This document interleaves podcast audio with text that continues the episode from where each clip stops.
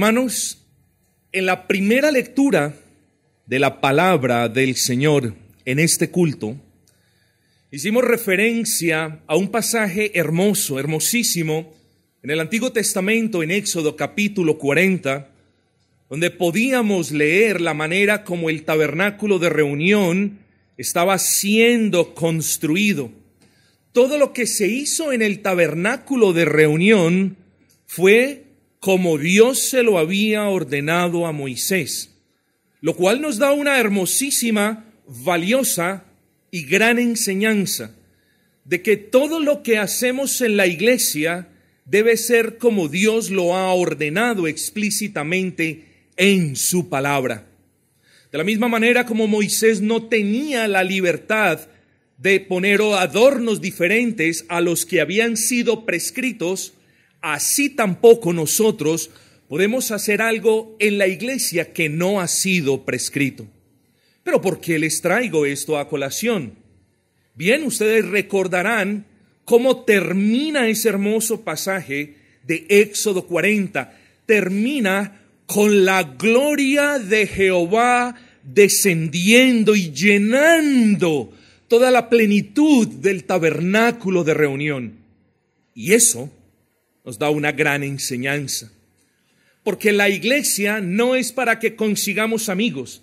Conseguimos buenos amigos después de que la unión de hermanos está firme. Porque la iglesia no es una bolsa de empleos. Porque la iglesia no es un centro de caridad, aunque debe ser una fuente de obras de caridad para la gloria del Señor, esto claro en su debido contexto. Pero la iglesia y digo esto porque muchas iglesias locales se han olvidado de algo hermoso, hermanos.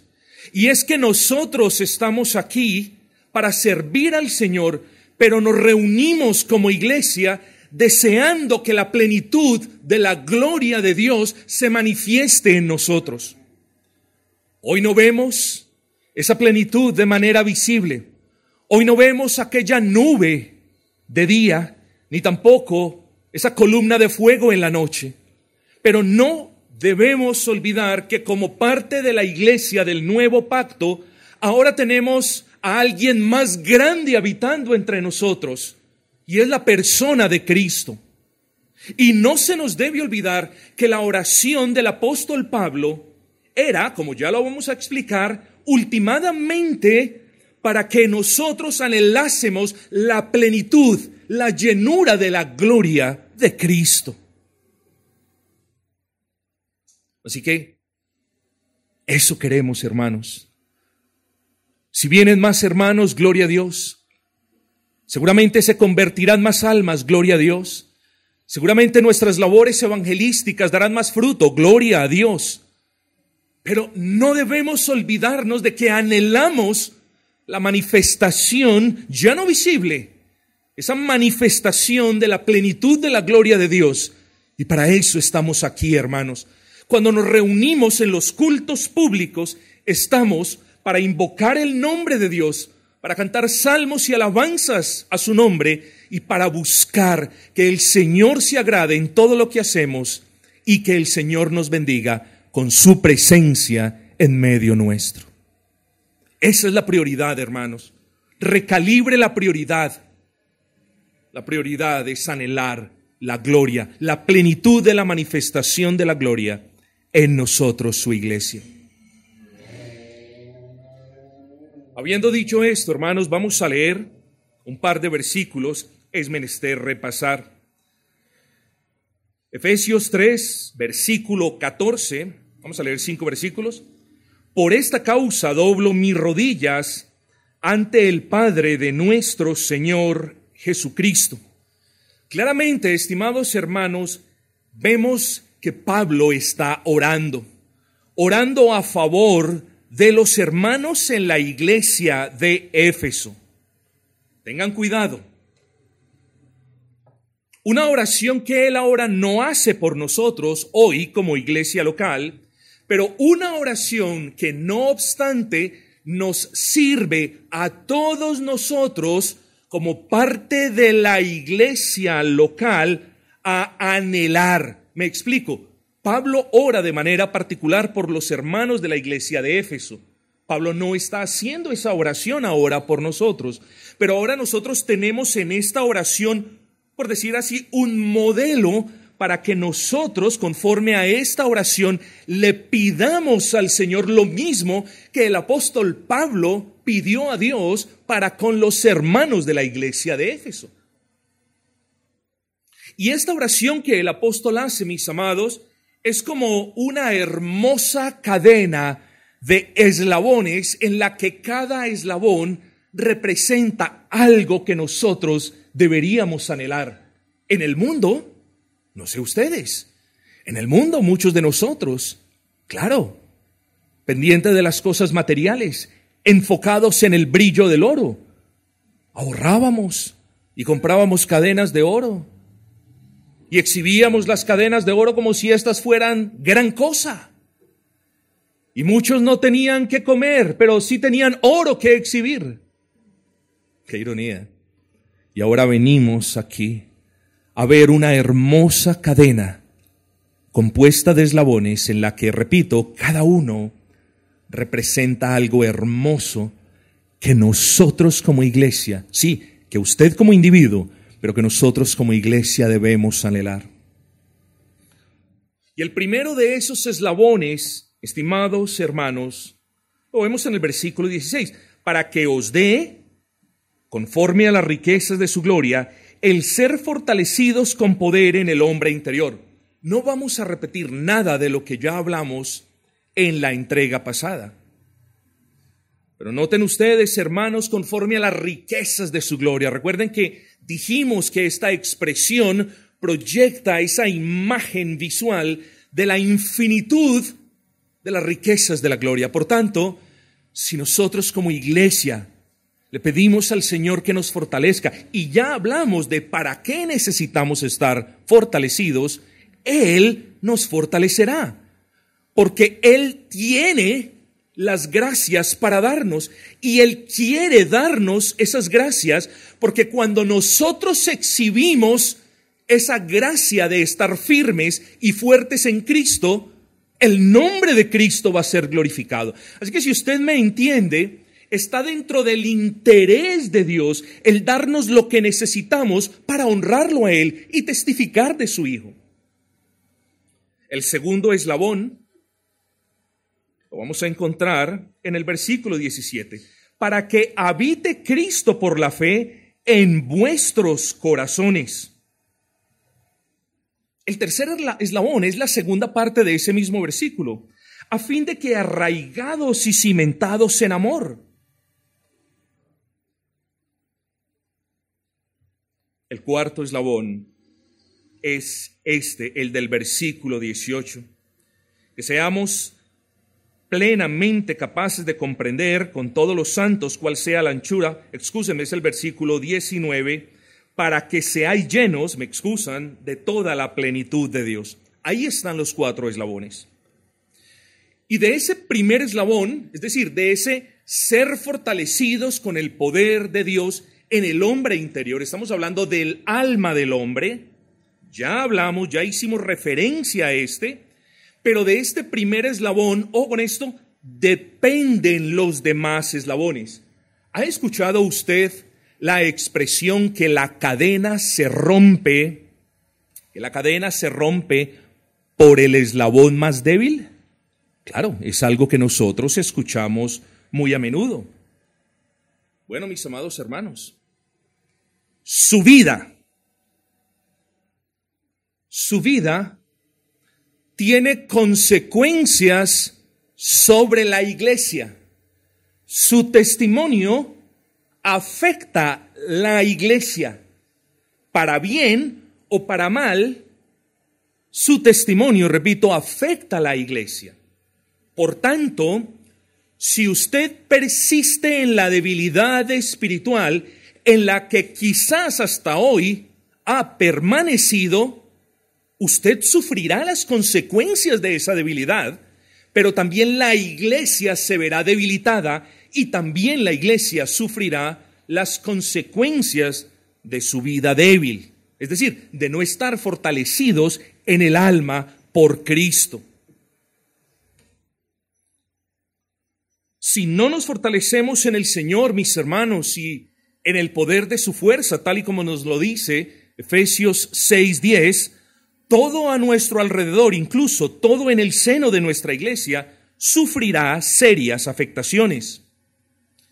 Recuerden que estamos hablando de la concatenación y estamos brevemente arguyendo del por qué el primer eslabón, ¿eh? esa fortaleza espiritual, es tan importante para los demás eslabones que hemos mencionado, que están aquí en la palabra del Señor. Yo quiero que piense en una persona débil corporalmente.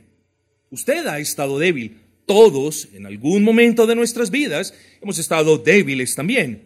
¿Y en qué podemos pensar cuando hablamos de debilidad? Bueno, pensamos en agotamiento. ¿eh?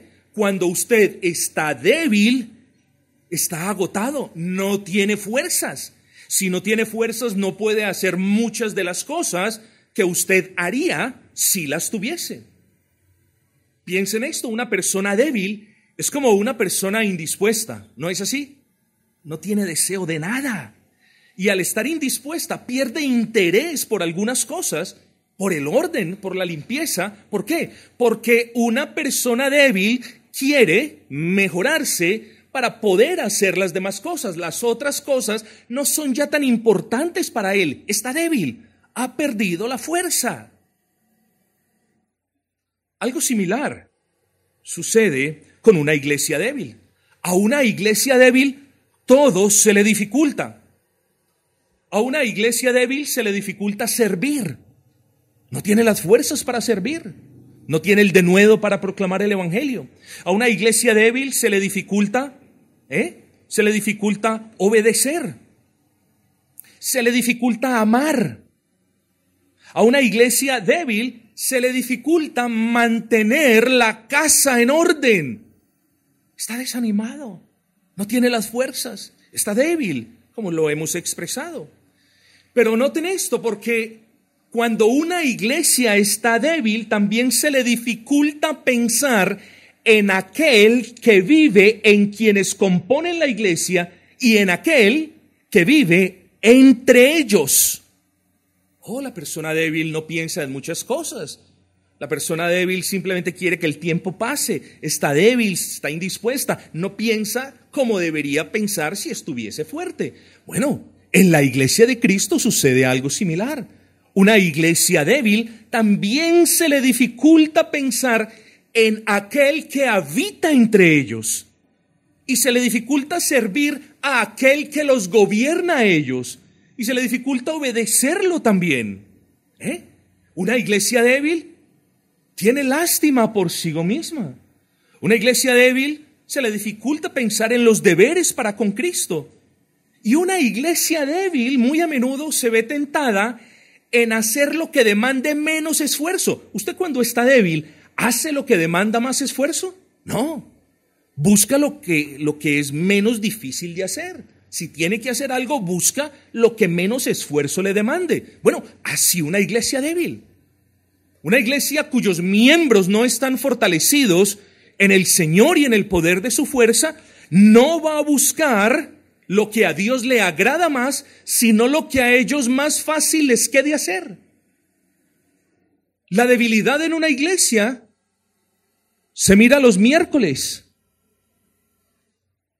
cuando quienes profesan la fe en Cristo no quieren venir. Ahí se mira la debilidad de una iglesia. Bueno, y en muchas otras cosas. Pero si algo podemos decir de una iglesia en debilidad es esto, en que siendo poco conscientes del Cristo que habita en ellos, comienzan a ser menos conscientes de el amor de Cristo para con ellos. Noten la concatenación.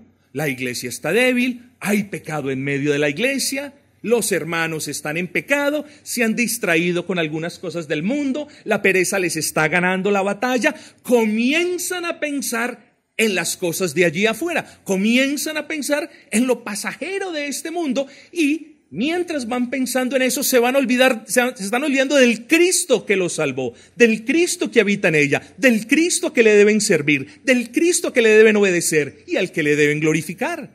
Y hermanos queridos, cuando la iglesia se va olvidando del Cristo que los salvó, también se van olvidando del amor de Él para con ellos.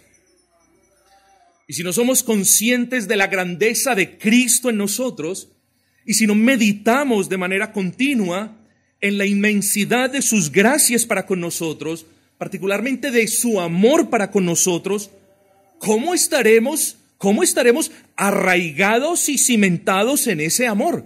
Vean la concatenación. La debilidad me lleva a que no sea muy consciente de la presencia de Cristo.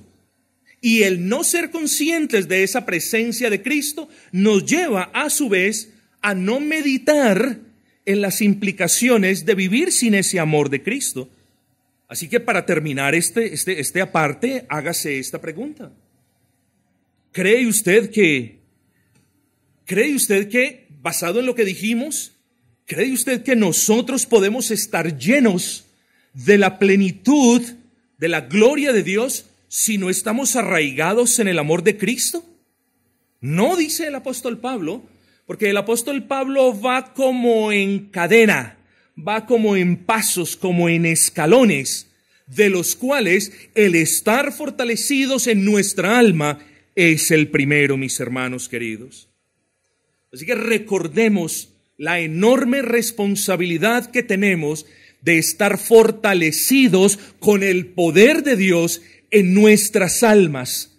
Porque si lo estamos, entonces podremos presenciar y nos podremos gozar en eso que describe el apóstol Pablo, versículo 19, para que seáis llenos de toda la plenitud de Dios. Pero si no estamos firmes, presten atención, si no estamos firmes, no seremos conscientes de que Cristo vive en nosotros.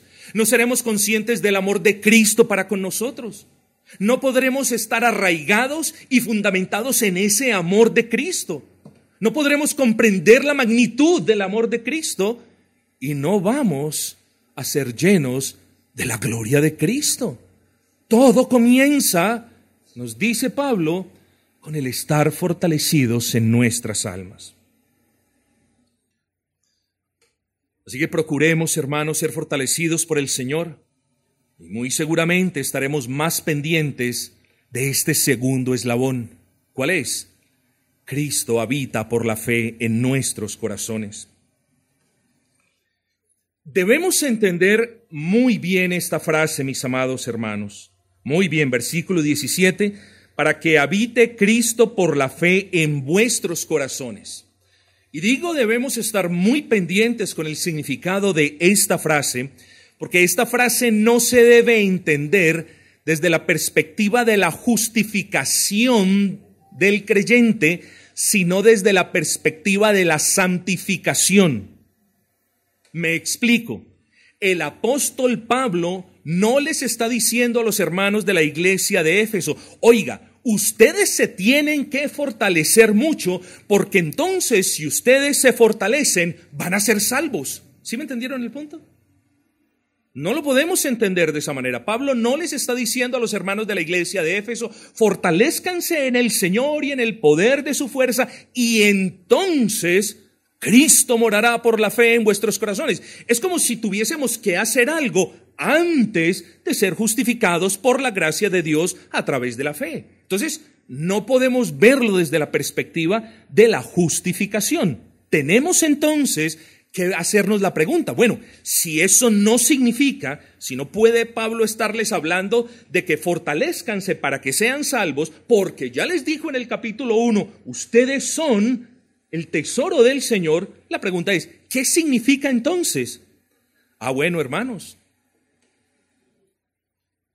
Quiero argumentarlo de, esta manera. Para que habite Cristo por la fe en vuestros corazones.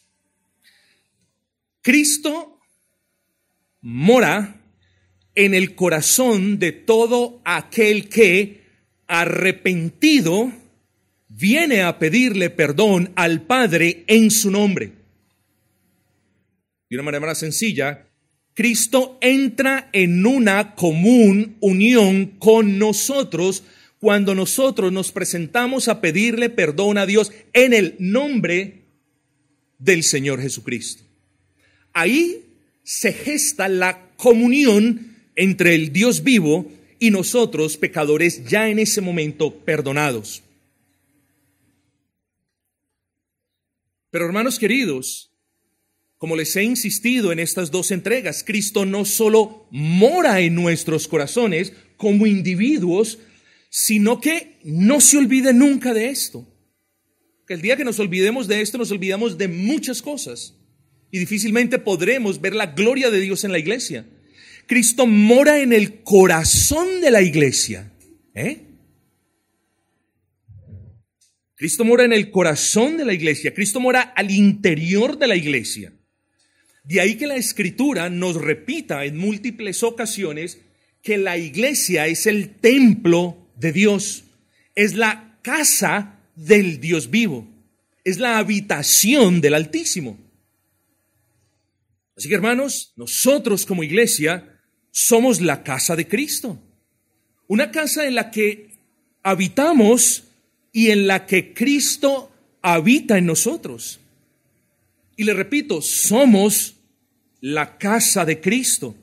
Somos la casa en la que Él tiene comunión con nosotros de manera pública y en la que nosotros, gracias a ese amor y a esa común unión, testificamos de manera pública también con denuedo y en la que le servimos y en la que le adoramos porque Él es nuestro Rey.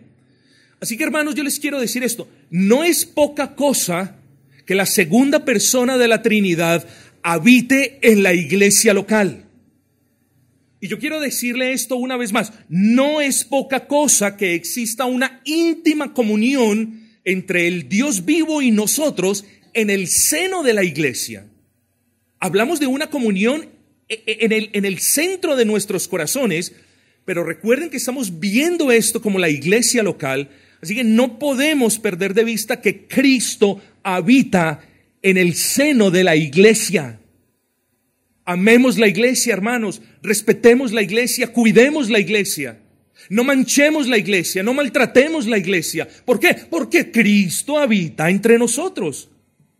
Hermanos, cuando el apóstol dice, para que habite Cristo por la fe en vuestros corazones, está haciendo referencia precisamente a ese punto. Para que nosotros, fortalecidos en el Señor y en el poder de su fuerza, ahora tengamos más conciencia de quién nos habita. Ese es el punto del apóstol Pablo. ¿eh? ¿Haremos, hermanos, o dejaremos llenar esta casa en la que Cristo habita de pecado? ¿La descuidaremos permitiendo que el mundo entre sabiendo que Cristo habita aquí? Bueno, que una cosa nos quede clara, que el día que le abramos las puertas al mundo, que el día que le abramos la puerta a la adoración mundana, que el día que le abramos la puerta al error, ese día no pueden convivir en el seno de la iglesia el mundo y Cristo. Así que como iglesia, siempre tenemos una decisión, no solamente responsabilidades de guardar la iglesia, de cuidar la iglesia, sino que tenemos que tomar una decisión, hermanos. ¿A quién queremos como huésped en medio de nosotros? Porque gracias a la fe, el Señor habita en nuestros corazones y por esa misma fe el Señor habita en el corazón de la iglesia.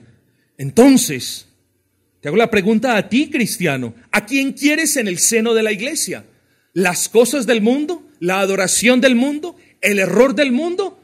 ¿O quieres que Cristo habite en ella? ¿Y quieres ver la gloria de Cristo? ¿Y quieres ver más almas salvadas?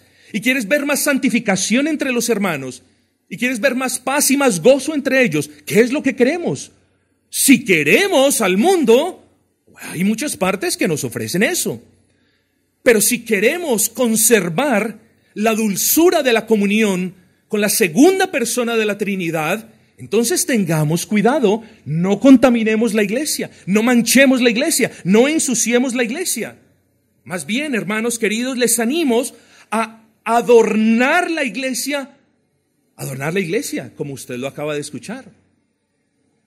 ¿Cómo adornamos la iglesia? Con obras de justicia, mis hermanos. Así adornamos la iglesia. Adornamos la iglesia cuando hacemos lo correcto delante de Dios. Adornamos la iglesia cuando obedecemos la ley de Dios. Adornamos la iglesia cuando amamos a otros que han creído en el nombre del unigénito Hijo de Dios. Adornamos la iglesia cuando le servimos al Señor y vamos a ganar almas para el Señor. Así adornamos la iglesia. Adornamos la iglesia cuando nos congregamos de manera pública para invocar el nombre de Dios. Así adornamos la iglesia. Con obras de justicia, no con obras mundanas, se adorna la iglesia, el templo, la casa, la habitación de Cristo. Yo les animo, hermanos, a cuidarla. Y debemos cuidarla, mis amados hermanos, porque queremos agradar a Cristo. Hermanos, ¿no decía el hermano que nos presidía en el primer culto?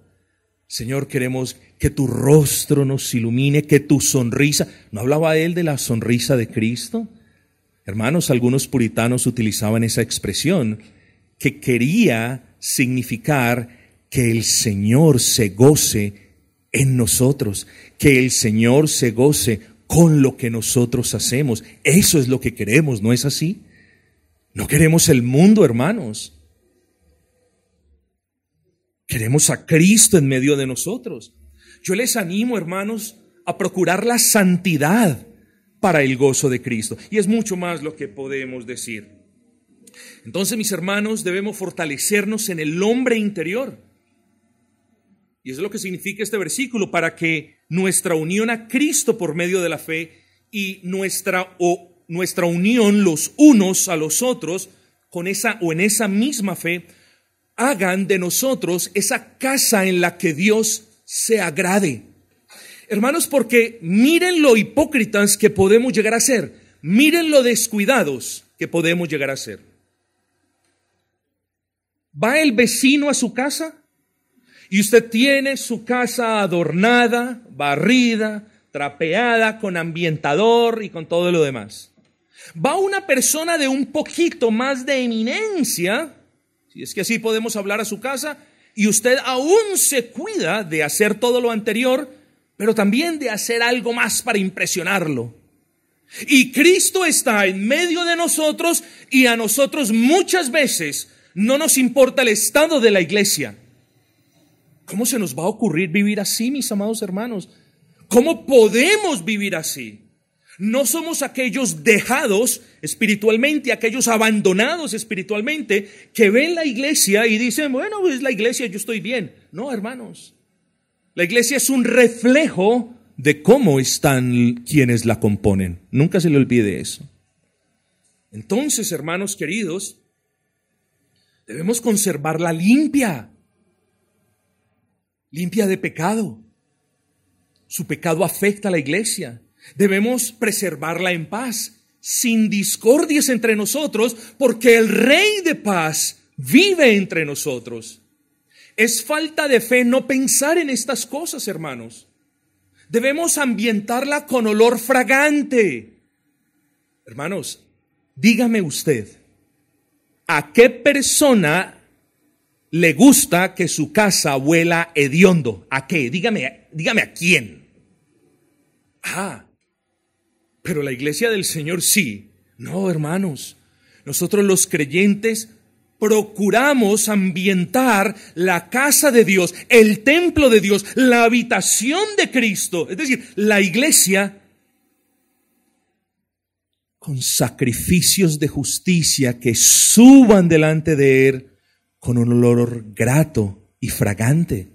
La iglesia de Cristo siempre procura hacer todo para que Él se goce, para que Él apruebe. Hermanos, lo vamos a ver en un momento.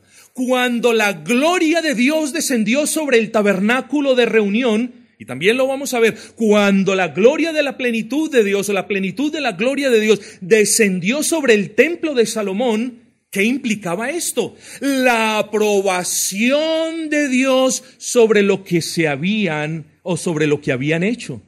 Así también nosotros queremos la aprobación de Dios en quienes somos y en lo que hacemos siendo llenos de la plenitud de Cristo, hermanos. Pero viene el otro eslabón. Dice, arraigados y cimentados en el amor. Eso es lo que dice la segunda parte del versículo 17. Para que habite Cristo por la fe en vuestros corazones, a fin de que arraigados y cimentados en el amor, seamos plenamente capaces de comprender con todos los santos, es decir, con la iglesia, cuál sea la anchura, la longitud, la profundidad y la altura, y de conocer el amor de Cristo. Hermanos, ojo con esto. Debemos estar arraigados y cimentados en amor. Ya vamos a hablar de eso. Y debemos estarlo porque, escúcheme bien esto, hermanos, si no estamos arraigados y cimentados en el amor de Cristo, no vamos a poder comprender, no vamos a estar habilitados para ver la magnitud del amor con la que el Señor nos ama, hermanos. O con esto, a fin de que arraigados y cimentados en el amor, seamos plenamente capaces de comprender, es decir, para ser o para estar habilitados para comprender la infinitud del amor de Dios para con nosotros, debemos estar arraigados y cimentados en el amor. ¿Por qué? Respóndame. ¿Por qué cree usted, mi amado, que Cristo habita en la iglesia? ¿Saben por qué? Porque Cristo ama la iglesia. De la misma manera como un varón vive con su mujer porque la ama, así Cristo vive en nosotros porque nos ama. La segunda persona de la Trinidad tomó forma de hombre, encarnó por amor a ella. Hermanos, el Dios de dioses y el Señor de señores.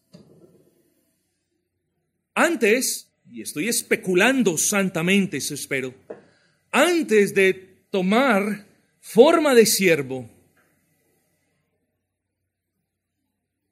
sabía que iba a ser escupido, sabía que iba a ser maltratado, aborrecido, insultado. Pero qué dolor, hermanos, Qué dolor que el Dios de dioses y Señor de señores, por supuesto, sabía que iba a ser rechazado por aquellos a quienes fue enviado.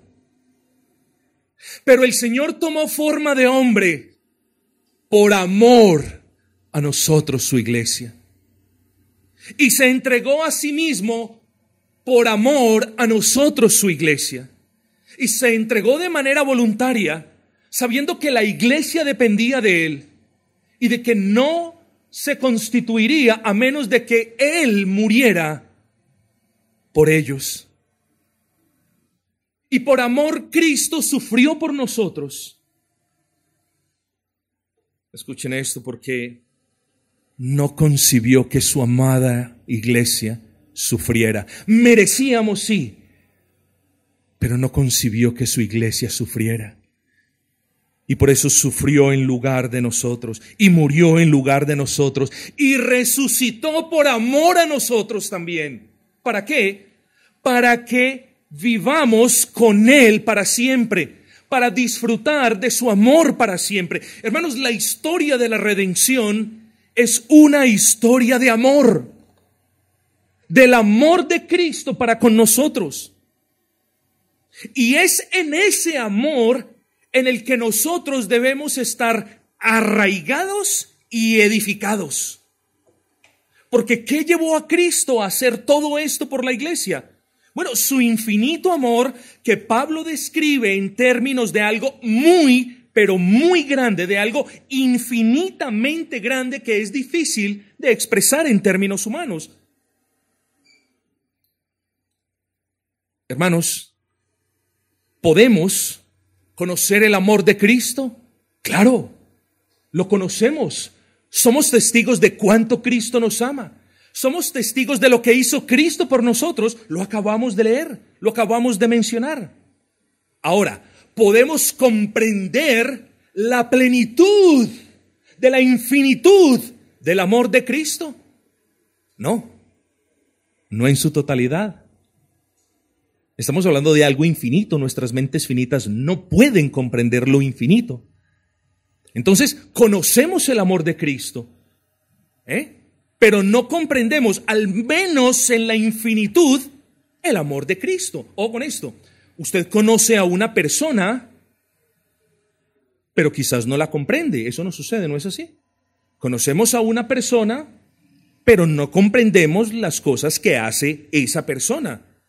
Bueno, algo muy similar sucede con Dios. Dios es un Dios conocible, conocemos a Dios, conocemos el amor de Dios, comprendemos parte de ese amor, pero nuestras mentes limitadas no lo pueden comprender en su extensión total. Pero si queremos comprender más y más lo que significa ser amados por Dios, entonces debemos estar arraigados y cimentados en ese amor. Eso es lo que dice el apóstol Pablo. Léanlo ustedes. Para que habite Cristo por la fe en vuestros corazones, a fin de que, arraigados y cimentados en amor, seáis capaces de qué? De comprender con todos los santos cuál es la infinitud del amor de Cristo. Bueno, ahí no dice infinitud, pero Pablo usa de esa hermosa prosa y Pablo dice, para que ustedes, arraigados y fundamentados en el amor, en todo lo que hizo Cristo por ustedes, puedan comprender más y más el amor de, el amor de Él para con ustedes. Hermanos, somos llamados a estar firmes. Somos llamados a ser más conscientes de la presencia de Cristo en la iglesia, de que Cristo habita en la iglesia. Somos llamados a mirar el amor con el que Cristo ama a la iglesia. Somos llamados a pensar de una manera más constante en todo lo que Cristo hizo por amor a nosotros, su iglesia. Y así estaremos nosotros arraigados y cimentados en el amor. Arraigados es una expresión en el griego que significa, eh, es, de, es una expresión de horticultura, es una expresión del campo, en el que significa que las raíces bajen más y más. Y cimentado es una expresión, como lo vimos la, la última vez, cimentados es estar fundamentados, porque está hablando ya de un edificio. Así que lo que dice el apóstol Pablo es, piensen más, mediten más, amen más, abracen más ese amor que Cristo les ha mostrado y ustedes podrán comprender, si bien no toda la infinitud del amor de Dios para con ustedes, podrán comprender de una manera más precisa, más robusta ese amor. Hermanos,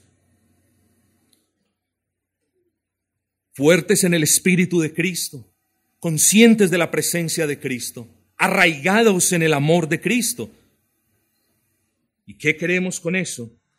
Hermanos, ser llenos de la gloria de Cristo. Versículo 19. ¿eh? Después de que estemos firmes, después de que seamos conscientes de que Cristo habita en nosotros, después de que estemos arraigados en ese gran amor, después de que estemos habilitados para comprender al menos parte de la infinitud de ese amor que excede a todo conocimiento. ¿Qué dice el apóstol Pablo? Después de todo esto, después de, de esos eslabones que hemos ido tejiendo, oh, que vosotros seáis llenos de toda la plenitud de Dios.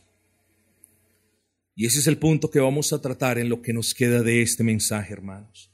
Que seamos llenos de toda la plenitud de Dios.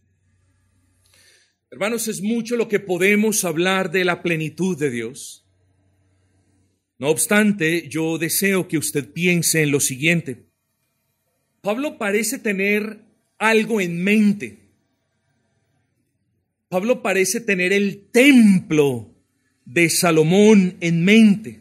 ¿Por qué?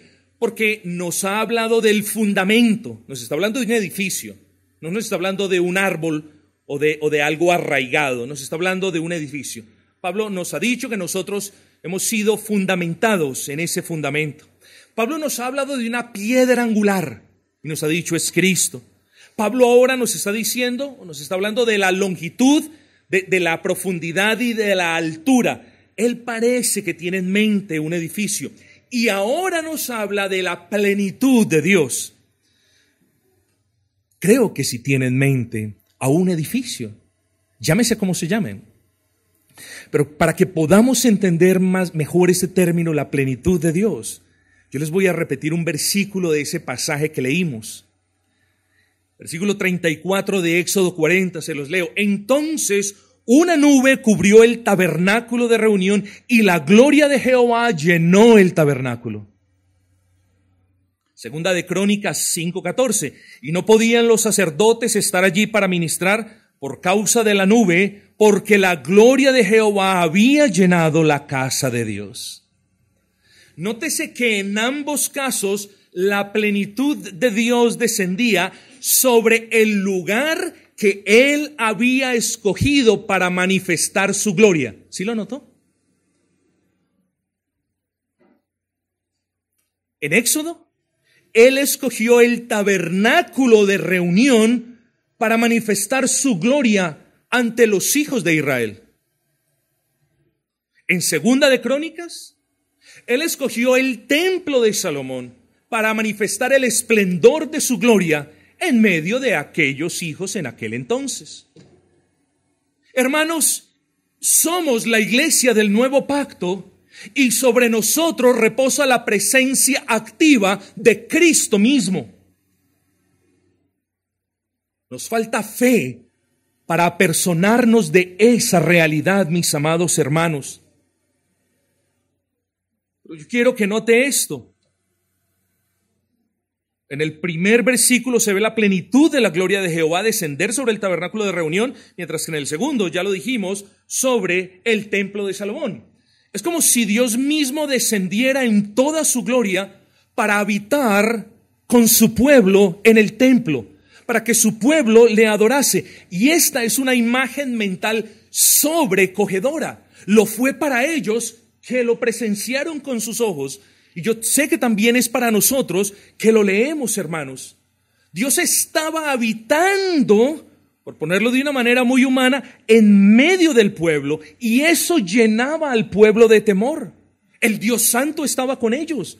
El Dios Santo se les estaba manifestando a ellos. Pero mientras esa presencia de la plenitud de Dios estaba sobre ellos, el pueblo también estaba gozoso, lleno de temor, pero gozoso. Gozoso porque la presencia de la gloria de Dios denotaba aprobación sobre lo que ellos estaban haciendo, ya lo mencionamos. Pero además de tener temor y de tener gozo, estaban llenos de seguridad, mis hermanos. Porque si Dios estaba con ellos y estaba entre ellos y estaba morando con ellos, ¿quién podría contra ellos? Ambas edificaciones el tabernáculo de reunión y el templo de Salomón eran tipos de la iglesia de Cristo. Hoy ya no tenemos tipos de la iglesia de Cristo, somos la iglesia de Cristo y la gloria de Cristo debe llenar esta iglesia. Y yo los llamo, mis hermanos, a anhelar la gloria de Cristo en sus vidas, en sus casas, en sus trabajos, pero sobre todo en la iglesia, hermanos. Y he aquí, hermanos queridos, ustedes como iglesia son más hermosos que todos los adornos del tabernáculo de reunión. Y vaya si eran hermosos. Y ustedes como iglesia son más valiosos que todo el oro del templo de Salomón. Y vaya si había oro. Procuren, hermanos, pues, con mayor diligencia ser llenos de toda la plenitud de la gloria de Cristo. He aquí que ustedes como iglesia son su santo templo, en el que Él recibe sacrificios espirituales de adoración. He aquí que ustedes son la morada suya en la que Él vive hoy. y vivirá por siempre con ustedes. Hoy habita en nosotros y entre nosotros, pero siempre lo hará, aun cuando este cuerpo de muerte no esté más. Por tanto, mis amados hermanos, fortalezcámonos en el Señor. Seamos conscientes de que Cristo habita en nosotros, meditemos más en el amor de Cristo para con nosotros, arraiguémonos en ese amor, edifiquémonos en ese amor. Y entonces podremos experimentar la llenura de la plenitud de la gloria de Cristo. ¿O qué queremos, hermanos? Yo sé que los creyentes queremos eso, mis amados. Que esta iglesia entonces no sea conocida ni por sus números, ni por su templo, ni por cuán eminentes son sus miembros, ni por ninguna otra cosa externa. Que esta iglesia sea conocida porque en ustedes como individuos habita Cristo y porque en ustedes como iglesia están llenos de la plenitud de su gloria. Que seamos conocidos por eso. Que la oscuridad del mundo pueda ver en nosotros la luz, una luz que no es propia, una luz que se deriva de la presencia y de la plenitud y de la llenura de Cristo en nosotros. Que este mundo en tinieblas no nos vea a nosotros, que vea a Cristo en nosotros y a Cristo gobernándonos a nosotros y a Cristo amándonos. Que eso vea el mundo, hermanos. Así que, he aquí pues la oración del apóstol Pablo pidiendo estas gracias para con nosotros, pero estas cuestiones, hermanos, deben ser procuradas por nosotros como iglesia. Fortaleza espiritual, más conciencia de la, de la presencia de Cristo en nosotros, más comprensión del infinito amor de Él para con nosotros. Y también, hermanos, buscando en toda santidad y diligencia estar llenos de la plenitud de su gloria.